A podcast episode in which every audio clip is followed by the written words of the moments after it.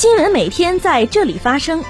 聚焦热点，关注时事。新闻十分报道最真实事件，实时追踪校内外新闻。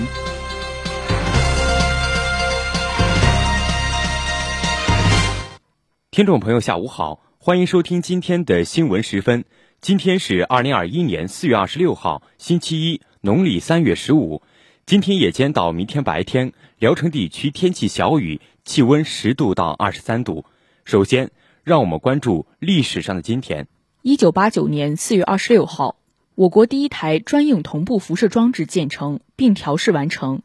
二零一七年四月二十六号，中国首艘国产航母下水。这次节目的主要内容有：辽大一班获评全国首批四星级一班学生工作站；北冰洋一丛系列丛书《北方民族志景观》出版发行；中大未来城市研究所与中规院携手推进大湾区智慧城市群发展。嫦娥六号任务预计二零二四年前后实施，或将继续月背征途。下面请听详细内容。首先是校内新闻。近日，我校一班受邀参加二零二一年全国一班学生内容建设骨干团队交流活动，荣获全国首批四星级一班学生工作站称号。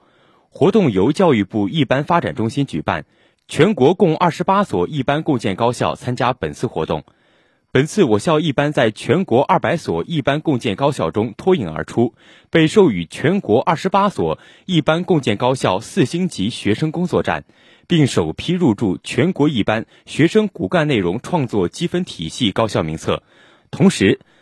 在此交流活动中，听取了复旦大学、东华大学、上海大学、解放日报、东方网等知名高校和主要媒体的专家学者们关于短视频创作。全媒体采编、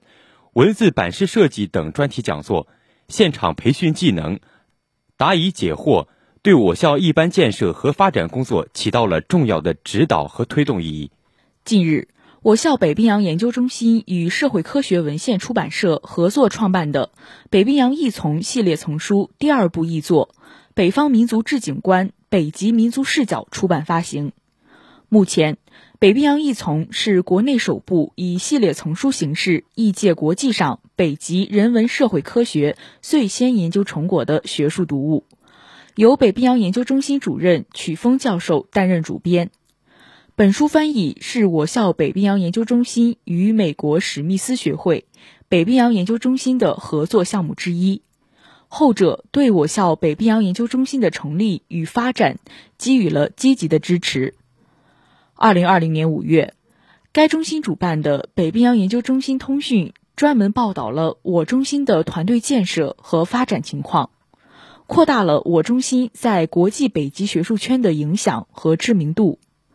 本书翻译团队由外国语学院副教授李艳飞领衔，担任组织工作。团队译者还包括孙燕书副教授、崔艳嫣教授、马敏教授。朱坤林副教授和孙立讲师。近日，滨州学院党委委员、副校长孙银河，工会及资产管理相关负责人来校交流访问，校党委常委、副校长白成林与客人进行座谈交流。白成林对孙银河一行来访表示了热烈的欢迎，并简要介绍了我校的总体情况。白成林表示，聊城大学高度重视工会工作，全力支持工会活动。充分发挥工会联系学校与师生的桥梁纽带作用，资产管理工作不断提升科学化、规范化、信息化水平，充分发挥了服务和保障学校高质量发展的作用。校工会资产管理处负责同志对各自部门的工作分别做了介绍。座谈中，双方围绕工会与资产管理工作中好的做法、经验、取得成效及存在问题进行了对口交流。下面是学院快讯。四月二十二号下午，为深入开展党史学习教育，教育科学学院举办党史学习教育宣讲报告会，邀请学校党史学习教育宣讲团成员、马克思主义学院教师徐亚娜做专题报告。学院党总支领导班子成员、各党总支书记与全体教师参加报告会。四月二十三号，值世界读书日之际。国际教育交流学院成立国际学生读书会，并开展书香阅读读书分享活动。活动中，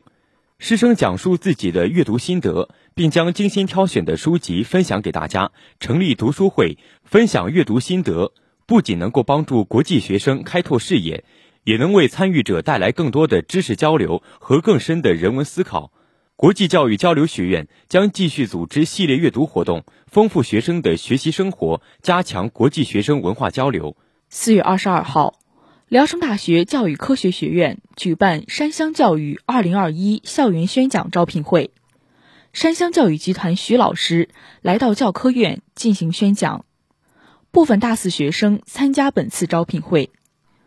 本次招聘会的举办，让学生们对未来的职业方向有了规划，使其在就业问题上更加理性，增强了教科学子的应聘能力，拓宽了同学们的就业视野。接下来是国内国际新闻。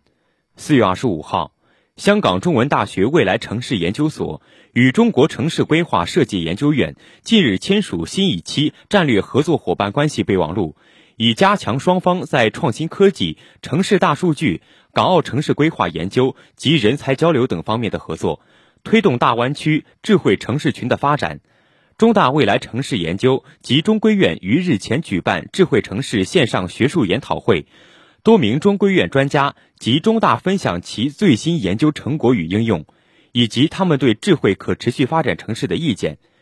双方亦在会上签署新一期战略合作伙伴关系备忘录，贯彻落实粤港澳大湾区发展战略的具体内容，为各方人才培养、跨学科研究与实践提供更广阔的平台。近日。中国探月工程三期总设计师胡浩在江苏南京举行的二零二一年中国航天大会上发言时谈到，嫦娥六号任务拟瞄准二零二四年前后实施，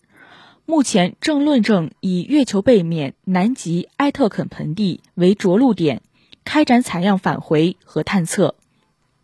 嫦娥七号、八号任务也正在研究中。胡浩介绍。